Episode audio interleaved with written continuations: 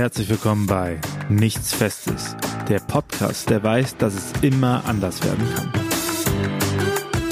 Dass Heimat auch immer in mir selbst ist, dass ich, wenn ich mir meiner selbst und meinen Gefühlen irgendwie bewusst bin, dass ich dann ja mich auch einfach immer dabei habe. Ich finde sie immer mal wieder bei Gott, also das würde ich dann schon so sagen, ähm, aber das ist nichts Festes, also nichts, was ich fest in der Hand habe. Hallo, ihr hört nichts Festes und heute darf ich wieder ans Mikrofon. Ich bin Maria und ihr kennt mich noch aus der ersten Staffel. Und ich freue mich, dass ich heute zusammen mit Elisabeth mal auf ihre Staffel erstmal zurückschauen kann.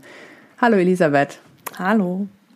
Schön, dass wir uns hier treffen. Und ich habe noch mal geschaut, du hast dich in den letzten Folgen mit der Frage beschäftigt, warum passieren Dinge? Und ich weiß nicht, würdest du jetzt am Ende sagen, dass du eine Antwort auf die Frage gefunden hast? Ähm, nein. oh, die, das, was der Antwort, glaube ich, am nächsten kommt, ist das, ähm, was ja auch vielleicht am Anfang auch bei dem einen oder anderen so als Gefühl aufgekommen ist, ist die Frage gut gestellt. Wir haben sie ja so genommen, auch in der Formulierung, weil das einfach eine Frage ist, die sich uns in Situationen, wenn bestimmte Dinge passieren, stellt. Und in den Gesprächen mit den Personen, mit denen ich geredet habe, ähm, fand ich das sehr eindrücklich. Gerade ähm, in, in einem Gespräch wurde es auch sehr klar gesagt, dass sich in dem Moment, wo einer Person wirklich etwas passiert, sich diese Frage einfach nicht stellt. Ähm, dass es Leute von außen sind, die die Frage rantragen an jemanden und dass ähm, für mich selber, wenn ich gerade mit einer Situation lebe, damit umgehe, die Frage nach dem Warum gar nicht auftaucht. Ähm, genau.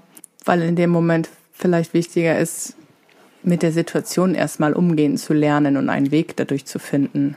Ja, ich, äh, ich glaube, das Durchfinden ist, ist, ist eine gute Formulierung. Das ist, glaube ich, für mich so, dass ich jetzt nochmal Revue passieren lassen habe, was in den drei Folgen besprochen wurde, was für mich vielleicht so die Take-Home-Message ist. Ähm, äh, eindrücklich fand ich dazu die ähm, Erzählung von der zweiten Gesprächspartnerin, der ähm, Sibylle Schicketanz aus Leipzig, die erzählt hat, wie diese acht Tage verlaufen sind, in denen ihr viertes Kind gelebt hat. Und ähm, sie war auch das, äh, diejenige, die gesagt hat, ja, von, von außen gibt es diese Frage nach dem Warum, aber für mich selber war das gar nicht, gar nicht die Frage. Ähm, und für mich ist in ihrem Erzählen einfach ganz stark der Eindruck entstanden, okay, das war einfach was, was sie gelebt hat. Also gar nicht nur, ich kann, ich persönlich kann viel mit dem Begriff Durchleben anfangen. Also ich, es geht auch darum, etwas einfach zu durchleben. Aber so wie sie beschrieben hat, war das einfach etwas, was sie in dem Moment gelebt hat und das sie, und das fand ich sehr eindrücklich, ohne das irgendwie zu sehr ins Positive drehen zu wollen, dass es etwas war, was sie sehr intensiv gelebt hat, was sie sehr intensiv hat leben lassen, irgendwie auch in den, in den Tagen. Ja, das, was ich sehr eindrücklich fand, war auch nochmal so dieses, ja, warum nicht ich? Also mhm. diese Frage habe ich in dem Podcast noch gedacht, ja, natürlich, jeder weiß, dass es das gibt und sie hat es ja auch so gesagt. Und dann einfach anzunehmen, dass alles Schlechte nur den anderen passiert, aber nicht mir. Ähm, und ja, das fand ich nochmal sehr spannend, da zu gucken, warum nicht ich? Genau, und es ist wahrscheinlich auch so ein storastischer, storastischer Druckschluss, den wir, den wir, den wir alle machen. Genau. Und natürlich legt sich auch so ein bisschen ähm, mit den Gesprächen vielleicht so ein bisschen die Interpretation nahe, ja, ähm, das, was einem vielleicht zustößt, kann oder ähm, Krise oder irgendwas passiert im Leben und es kann zu sowas wie Berufung werden, wenn man das so formulieren will oder zu irgendwas, wo ich also so aus, aus Steinen, die dir in den Weg gelegt werden, kannst du was Schönes bauen. Und ähm, ich glaube, für den Aspekt würde ich sagen, ist was dran. Und gleichzeitig, äh, auch nach den Gesprächen bin ich da irgendwie nach wie vor vorsichtig, das so zu formulieren. Äh, Im ersten Gespräch habe ich ja mit zwei Genesungsbegleitern gesprochen, also Leuten, die psychisch erkrankt sind und dann selbst nach einer Weiterbildung Leuten in psychischen Krisen helfen, äh, auch beruflich. Und ähm, da fand ich es einfach wichtig, von ihnen zu hören, es ist kein Schalter, den man umlegt, okay, jetzt ist mir irgendwie was Schlechtes passiert, jetzt helfe ich halt anderen, denen was Schlechtes passiert, sondern dass es den Lernweg, den sie damit gehen und was sie darüber alles an Wissen und Erfahrung und Erfahrungsschatz erworben haben. Ähm, das fand ich schon nochmal stark und das ist eben zum Beispiel jetzt da ganz praktisch, dass sie das auch nur machen können, wenn sie eine Ausbildung danach gemacht haben. Also das ist ähm, etwas, ist klar, formt uns das oder prägt uns oder was auch immer, aber ähm, das um so einen Erfahrungsschatz weiterzugeben, dass es wirklich um, um, um Wissen, um Kompetenz letztendlich geht, ähm, die ich auch erwerben kann. Und das fand ich schon auch einen spannenden Aspekt. Ja, und ich habe gerade noch gedacht, man muss sich ja auch irgendwie selbst ein bisschen darauf einlassen, diesen Weg auch gehen zu wollen, weil ich kann ja auch jahrelang gegen diese, diese Sache, die mir passiert, was auch immer es jetzt ist, dagegen ankämpfen und ähm, darüber klagen, dass mir das jetzt gerade passiert ist oder allen anderen und der Welt die Schuld dafür geben, dass es jetzt ist. Oder vielleicht auch bei Gott einen Schuldigen zu suchen und zu sagen, gut, äh, warum tust du mir das an? Oder warum tut die Welt mir das an? Warum tun die Menschen mir das an? Und was ich auch gerade bei diesen Genesungsbegleiterinnen fand, so zu sagen, es ist jetzt so, wie es ist. Und ich kann da meinen Weg draus gehen und ich kann mit jedem kleinen Schritt, das sagte ja auch ähm, die eine, immer jeden kleinen Schritt selber, ich kann was tun und ich bleib halt nicht dabei stehen, der Welt oder Gott oder wem auch immer die Schuld dafür zu geben, sondern ich nehme jetzt an, dass es so ist und dann gehe ich jeden kleinen Schritt weiter, weil ich nicht da drin stecken bleiben möchte. Mhm. Das mit dem Schritt für Schritt fand ich tatsächlich bei allen drei ersten Gesprächspartnern ähm, stark. Ähm, das ist vielleicht auch eine Erfahrung, wenn man mal so überlegt, was einem selber schon im Leben zugestoßen ist oder wo man vielleicht in einer Situation war, wo man erstmal das Gefühl hatte, reagieren zu müssen. Das, dieses Schritt für Schritt ist, glaube ich, eine Erfahrung, die man da teilt. Also das ich in dem Moment, ich mache Pläne im Leben, ich äh, stelle mir vor, wie alles werden soll und in dem Moment, wo ähm, etwas ja querschlägt oder da nicht so reinpasst, bin ich wie auf, ist wie so eine Reset-Taste und dann gucke ich Schritt für Schritt und lebe in, in dem Moment. Also das habe ich schon noch bei allen dreien rausgehört. Ja, das fand ich auch so. Und ich habe mich so ein bisschen auch mitgefragt, hm, gehen wir in unserer Welt zu sehr davon aus, dass das, was ich mir vorstelle, auch so kommt und so passiert und dass nie auch was Schlimmes dazwischen kommt? Ja, und dann einfach diese Offenheit. Ich meine, sie sagt es ja, vielen, vielen passiert es und warum passiert es gerade mir? Aber diese Offenheit, sich zu bewahren, dass halt nichts im Leben fest ist, so wie der Podcast das auch sagt, dass sowohl was Fröhliches dazwischenhauen kann, als auch was Negatives. Sich diese ähm, Offenheit und diese Haltung irgendwie zu bewahren, das, ja, ein Vertrauen vielleicht. Für mich ist, also für mich persönlich ist das letztendlich auch ähm, wenn es sowas wie eine, eine Antwort gibt, ist, äh, ist es wirklich ein, ein, ein Vertrauen oder ähm, wie ähm, die Ann, also Mitschwester von mir im letzten Gespräch das auch formuliert hat, mit dem alten deutschen Wort Hingabe, mich auf das Leben einzulassen. Und ich bin ganz froh, dass ich die, ähm, diese drei Gesprächspartner hatte, weil ich selber wollte das jetzt nicht so sagen, ja, äh, lass dich doch einfach auf das Leben ein und äh, so und dann ähm, entsteht schon was Schönes daraus. Aber das von Leuten zu hören, die tatsächlich eine Krise durchlaufen haben, ähm, die ich so in meinem Leben noch nicht erlebt habe, ähm, fand ich selber persönlich auch sehr bestärkend.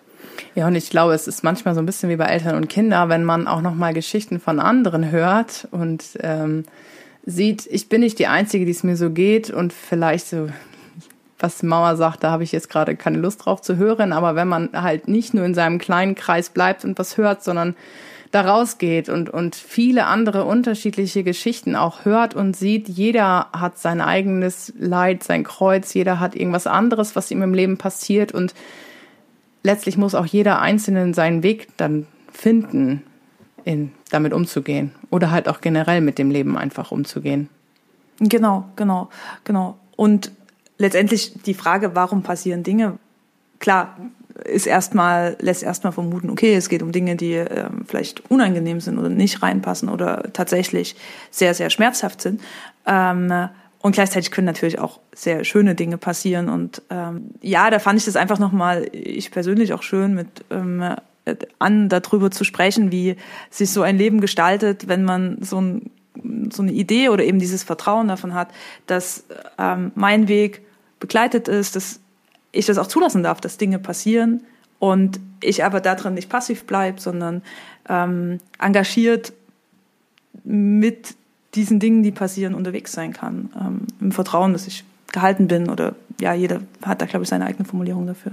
Und dann noch das wieder anzunehmen, das, was mhm. kommt. Ja. Genau. Ja, das, das waren so die Eindrücke von den Gesprächen von mir. Ja, also ich ähm, fand es auch super spannend, dass vor allem, wie ich gerade schon sagte, so Lebensgeschichten von anderen einfach zu hören und mhm. deren Umgang damit. Ich finde auch, dass das immer auch eine Art Inspiration ist, weil ich kriege einfach eine Idee davon, wie andere Menschen mit diesen Krisen oder halt mit anderen Dingen umgehen. Und das bestärkt mich dann wiederum zu schauen, okay, dann schaffst du es auch. Oder ich finde halt meinen eigenen Weg. Mhm. Und gleichzeitig habe ich so gedacht, ähm, dass es ja doch ein eher unsicheres Thema ist, was mit dem du dich da jetzt gerade beschäftigt hast.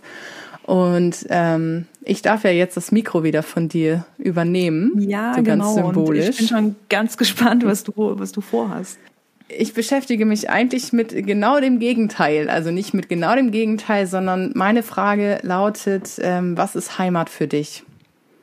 Also, ja, wenn du ganz spontan jetzt gerade mal die Frage hörst, Elisabeth, was ist Heimat für dich? Also ich will dich jetzt gerade gar nicht in ein Interview reinholen, aber wenn du das so hörst, diese Frage, was kommt dir da zuerst? Ähm, dass mich diese, diese Frage tatsächlich eine Zeit lang sehr umtrieben hat, weil ich habe die ähm, Ordensausbildung in Frankreich gemacht. Und erstmal gibt's in Frankreich, also auf Französisch, gibt's das Wort Heimat nicht, sondern das heißt halt irgendwie dann chez moi, aber das ist dann doch auch irgendwie wieder was anderes. Und ähm, das hat mich tatsächlich sehr, sehr beschäftigt, ähm, weil ich für mich selber sagen würde, dass ich, also ich würde nicht sagen, ich bin heimatlos, aber ich bin halt immer so ein bisschen dazwischen aufgewachsen. Ähm, also ich bin 1990 geboren, im Osten von Deutschland, in der katholischen Familie, in der totalen Diaspora und ja, habe das habe das in der Zeit in Frankreich, wo es ja auch viel um persönliche Lebensweg und so weiter ging und auch um die Erfahrung im Ausland zu leben, wirklich viel drüber nachgedacht, ja, was ist eigentlich, also was ist meine Heimat? Vielleicht eher das. Und wenn du mich jetzt so spontan fragst, dann kann ich leider auch nur so spontan mit so ein bisschen vielleicht einer Plattitüte antworten, dass Heimat dann doch Menschen sind. Also es ja. ist, ist tatsächlich so. Ähm, vielleicht um das ein bisschen griffiger zu machen. Ähm, ich äh, habe, wie gesagt, seit zwei Jahren in, in, Frankreich gelebt und es war eine intensive Zeit und ähm, seitdem gab es kein, war zwischendrin Corona und es gab sonst keine Gelegenheit, da nochmal ähm, dort zu sein. Das ist jetzt ähm, vier Jahre her, genau. Und diesen Sommer bin ich wieder hingefahren und ähm, habe einfach Menschen wieder getroffen, mit denen ich dort sehr viel Zeit verbracht habe und die mir sehr, sehr nahe standen und hatte in Paris sowas wie Heimatgefühle, obwohl ich wirklich mit der Stadt jetzt nicht wahnsinnig viel verbinde. Ähm ja, aber vielleicht auch so diesen Rückblick an die Zeit, in der du was Gutes erlebt hast, in der du irgendwie Freude gespürt hast oder wo Menschen dich aufgenommen haben und mit, mit hineingenommen haben, ja. auch in so eine Gruppe vielleicht. Das ist ein absolut äh, wichtiger Faktor, dieses ähm, aufgenommen werden, ja. Ja. Also ich habe auch gedacht, so im, im, in der Vorbereitung auf diesen Podcast, was ist Heimat, was bedeutet das denn mhm. überhaupt? So zu Hause kommt dann ja ganz oft erstmal. Oder ich habe dann gedacht, Heimat ist eigentlich da, wo ich Sicherheit habe, wo ich abschalten kann, wo ich mich zu Hause fühle, weil ich nämlich auf nichts achten muss, weil ich einfach so sein darf, wie ich bin, ohne mich verstellen zu müssen, ohne irgendwelche Erwartungen zu erfüllen, ohne mich anpassen zu müssen an irgendwelche, ja, was auch immer. Und da habe ich nämlich gedacht, wo, wo sind denn diese Orte, wo ich wirklich so sicher mich fühle, dass ja, ich das als Heimat bezeichne. Mhm. Und? Oh, was bist du gekommen? Ähm, also das klingt vielleicht ein bisschen witzig, aber da, wo ich mich immer und sofort äh, in jeder Sekunde willkommen und heimisch fühle, das sind ähm, Fahrheime. ich in jedem tatsächlich? Ja, also, tatsächlich komme ich in, egal aus welchem, ob das so ein 70er Jahre Bau oder so ein Neubau ist oder keine Ahnung. Ich bin jetzt schon in vielen Gemeindehäusern gewesen. Aber ich habe das so oft gedacht, jedes Mal, wenn ich da durch die Tür gehe und in so einem Raum sitze, wo ich ja auch wieder, das trifft dann das, was du gerade gesagt hast, dann auf Menschen treffe, die offen und freundlich sind da fühle ich mich immer gleich zu Hause, weil ich weiß, ich weiß nicht, ob es die Luft ist, die Menschen sind, das ist immer irgendwie so ein. Ja. Stimmt, es gibt auch so einen bestimmten Geruch, oder? Ja, genau. Also das habe ich nämlich schon, ist mir schon ganz oft aufgefallen, dass wenn ich ähm, in Gemeindehäuser komme, dass ich da einfach so sein darf, wie ich bin und mich sofort irgendwie wohlfühle. Und ähm, ich glaube, das hat auch viel damit zu tun, dass ich als Jugendliche viel in, in der Gemeinde einfach unterwegs war und da ehrenamtlich super viel gemacht habe. Das könnt ihr auch noch mal nachhören in der Folge mit, mit Lisa über das Ehrenamt. Ähm, da habe ich das auch kurz angerissen.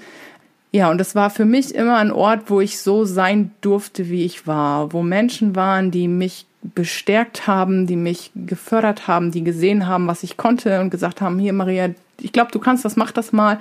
Und ähm, ja, wo ich dann ja auch letztlich auch auf diesen Beruf gekommen bin. Ich bin ja Gemeindereferentin und mhm. halte mich deswegen in vielen Gemeindehäusern auf. Und ich habe jetzt auch gerade zum ersten Achten nochmal die Stelle gewechselt und auch in dieses Gemeindehaus, wo mein neues Büro jetzt ist, da komme ich rein und denk so, ha, das ist einfach wie nach Hause kommen. Okay, und ähm, ja. ich bin gespannt, wie andere das so sehen. Aha. Weil auch ah. bei mir ist, spielt ja auch ein bisschen so die Prägung eine Rolle und das ist ja bei jedem irgendwie anders, ne? Mhm. Mhm. Und ähm, hast du schon eine Idee, wen du dazu Ja, ich, ich, ich gehe tatsächlich ein bisschen, ähm, ich hole ein bisschen weiter aus, denn ich habe eine ähm, interreligiöse Gesprächspartnerin tatsächlich aufgetan eine, ähm, eine Jüdin, die bereit war, mit mir über ihr Zuhause und ihr Gefühl von Heimat zu sprechen. Dann habe ich eine zweite Partnerin, die ähm, auch äh, andere Wurzeln hat, also aus einem anderen Land, ich glaube Ägypten meine ich, ähm, aber eigentlich in Deutschland wohnt und sie wird auch noch mal ein bisschen darüber erzählen, wie da noch mal dieses Gefühl von Heimat ist, wenn man auch gerade so die Wurzeln der Eltern vielleicht noch mal ähm, ja, kennenlernen möchte oder da irgendwie auch Fragen hat, wie ist das denn bei denen gewesen? Und das steht auch noch nicht ganz fest. Eventuell wird es auch ein bisschen ähm, international nochmal ähm, von einem Mädel, die ein ähm, im Ausland ihre Ausbildung macht. Aber auch das muss ich ein bisschen mit Vorbehalt sagen, weil das ist tatsächlich noch nichts Festes, weil ähm, ja, da ist super viele andere Dinge drin und ich hoffe, dass das klappt mit ihr, weil wie du auch sagtest, in Frankreich warst du ja, wenn man im Ausland noch mal längere Zeit ist, so, was macht das mit mir, wenn ich ja weit weg von meiner eigentlichen Heimat bin? Und ist Heimat vielleicht auch was, was ich mitnehme? Oder finde ich das bei den Menschen oder an dem Ort? Oder kann ich auch eine neue Heimat auftun? Also ich glaube, da gibt es ganz, ganz viele, viele unterschiedliche Dinge. Absolut, äh, super, super spannend. Also ich habe, äh, ich merke, dass in meinem Kopf gerade so ganz viele so Assoziationsbubble mhm. auf, aufploppen ähm, und weiß jetzt gerade gar nicht, ähm, wo, wo ich gerne nochmal ja also, ansetzen würde. Das, was mir auch nochmal so für mich selbst jetzt, und es wäre vielleicht auch nochmal spannend, deine Sicht auf diese Dinge zu hören, weil ich glaube, dich, dir betrifft, dich betrifft das nochmal auf eine andere Art und Weise dass Heimat auch immer in mir selbst ist. Dass ich, wenn ich mit mir selbst in Kontakt bin, wenn ich mich selbst spüre, wenn ich mir meiner selbst und meinen Gefühlen irgendwie bewusst bin, dass ich dann ja mich auch einfach immer dabei habe und meine Heimat und meine Sicherheit mit mir nehme. Und ähm, ich habe mich das bei dir gerade noch mal so gefragt. Ähm, gerade wenn ich in den Ordenskontext eintrete, ist das ja auch noch mal so eine eine Unsicherheit eigentlich gerade in, in dieser Welt, ähm, weil es gegen alle anderen Vorstellungen geht, die man so als junger Mensch wahrscheinlich gerade so hat. Und dann auch diesen Sprung in diese Unsicherheit zu wagen, in diesen Lebensweg, der vielleicht ja nicht der typischste oder der erstrebenswerteste für die breite Masse ist, sondern dann auch zu sagen, ich habe meine Sicherheit aber so tief in mir und da drängt mich irgendwas und mit dieser inneren Sicherheit wage ich den Sprung in die Unsicherheit. Mhm. Ähm, ja, spannende Frage, weil das erste, was ich gedacht habe, trifft eher auf das, was du über Pfarrheime gesagt hast, zu, dass bei mir wirklich tief die Erfahrung sitzt. Ich komme in eine Gemeinschaft von Helferinnen, ähm, ob jetzt in äh, Rumänien, in Siebenbürgen, in irgendeinem Dorf, wo ich aus dem Nachtzug raus Fall oder in, in, in Marseille. Ähm, und ich, äh, ähm, ich fühle mich zu Hause trifft's gar nicht, aber eher das, was wir vor uns vielleicht schon gesagt haben, ich, ich werde aufgenommen und gehöre so ein Stück weit dazu. So, also das ging mir schon sehr früh, schon bevor ich ins Noviziat bin, so dass ähm, ohne vereinnahmt zu werden, ich das Gefühl hatte, ah ja, okay, äh, hier ist also auch ein Ort, wo ich sein kann. So wie du ein bisschen, also es erinnert mich ein bisschen dran, wie du die Verheime ähm, beschreibst. So.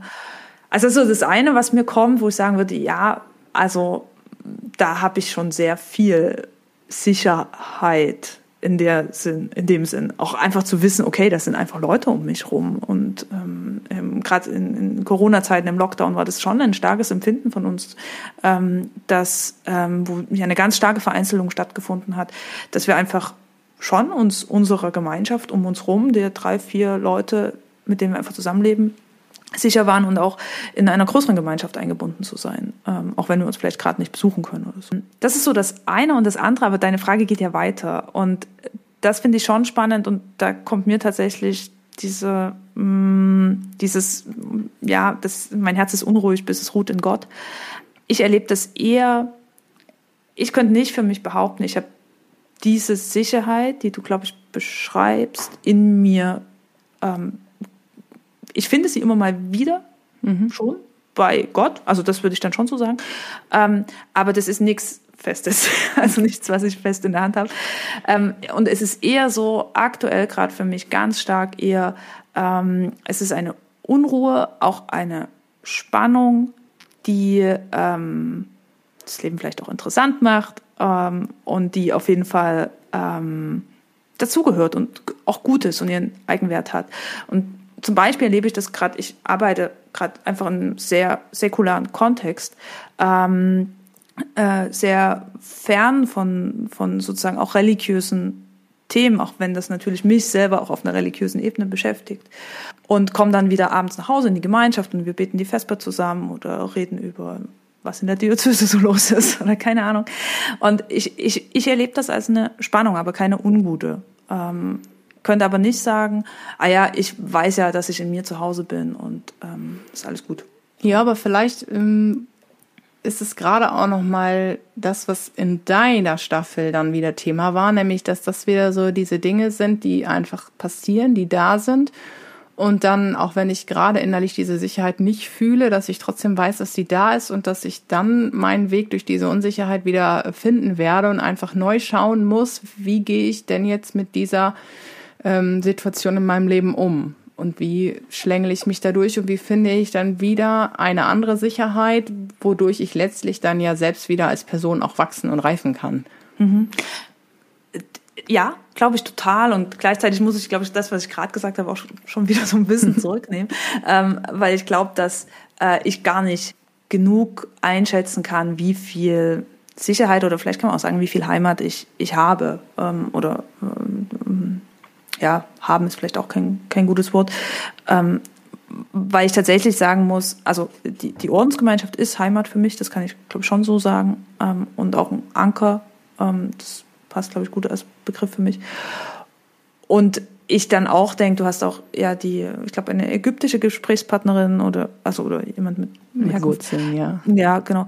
Ähm, angesprochen. Also was mich schon bei dem Thema Heimat einfach auch spontan als Assoziation da ist. Und ähm, ja, fände ich dann auch spannend in, in deiner Staffel mh, mm, ja, irgendwie da Eindrücke zu kriegen, ist, dass ich das auch finde, auf einer faktischen, auf einer gesellschaftlichen Ebene ein totales Privileg ist, ähm, mhm. Heimat zu haben, einen Pass zu haben, den richtigen Pass am Ende auch noch zu haben. Und, ähm, und ich glaube, dass das ähm, ja, also dass ich so merke, wenn ich sage, ah, ja, und äh, das äh, Unruhe und so, dass das äh, irgendwie auf einer anderen, auf einer anderen Ebene äh, stattfindet. Also von daher muss ich das, glaube ich, so ein bisschen zurücknehmen, was ich gesagt habe. Ja, und auch, ähm, dass wir in Deutschland einfach auch diese Sicherheit von außen äh, garantiert bekommen. Darum leben nicht, längst nicht alle in Deutschland in Sicherheit, das möchte ich damit nicht sagen, aber dass so dieses grundlegende Sicherheitsgefühl einfach da ist. Also ich kann mich abends in meinem Haus in meinem Bett legen und kann erstmal nicht davon ausgehen, dass äh, gleich eine Bombe irgendwie runterfällt. Mhm. Oder keine Ahnung, irgendwas anderes passiert. Also dieses Privileg, das ist, glaube ich, wirklich, ähm, ich glaube, das kann man so mit nichts erstmal aufwiegen. Mhm. Ja. Ja, ich freue mich. Ähm, auf ich meine mich Staffel. Auch sehr auf deine Folgen. Ja. Total spannend. Ich, äh, also, wie gesagt, das ist wirklich ein Thema, was mich sehr, sehr anspricht. Ja, dasselbe habe ich gedacht. Deswegen habe ich, ähm, ja, ich freue mich auch da, wie ich es bei deinen Staffeln schon ähm, gesagt habe, einfach wieder auf viele Geschichten, die wieder inspirieren, die den, den ähm, Blick über den Tellerrand ein bisschen weiten und ähm, vielleicht uns auch ein Stück weit dankbarer werden lassen für die Situation, in der wir leben oder einfach auch die Inspiration bekommen, äh, mutig in die Unsicherheit zu gehen und zu sagen, gut, ich suche mir vielleicht auch mein eigenes Zuhause und mache mich jetzt auf die Suche nach der Heimat in mir oder bei einem Menschen, in einer Gruppe, in einer Gemeinschaft. Ich danke dir, Elisabeth, für deine Staffel. Dankeschön. Ich äh, freue mich total und ähm, danke dir jetzt schon für deine Arbeit. Ähm, ja, und danke dir für das Gespräch. Ja, das hat mich auch sehr gefreut und danke auch für deine spontanen Antworten. Dann, Dann würde ich sagen, ihr hört mich nächste Woche wieder. Macht's gut. Viel Spaß dabei. Ciao.